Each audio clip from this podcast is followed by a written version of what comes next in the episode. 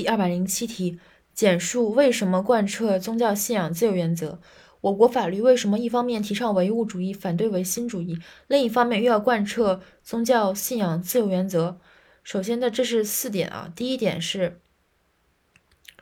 问题的定性，宗教信仰属于思想领域的问题，对待思想问题，采用简单的强制办法是不能奏效，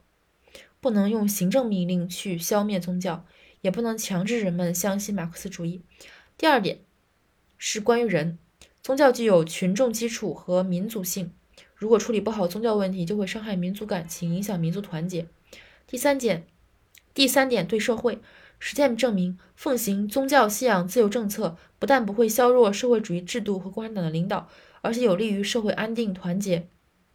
第四点，文化问题，宗教信仰不仅是宗教问题，而且是文化问题。如伊斯兰教和基督教，其形成和发展就直接与东方文化、阿拉伯文化和西方文化紧密联系在一起。我们需要与不同文化、不同宗教信仰的人和平共处，互相尊重，这样才能使我们在国际关系中处于有利地位。所以，第一，对待思思想领域的问题，不能通过强制方法来解决；第二，对人来说有有群众基础和民族性；第三。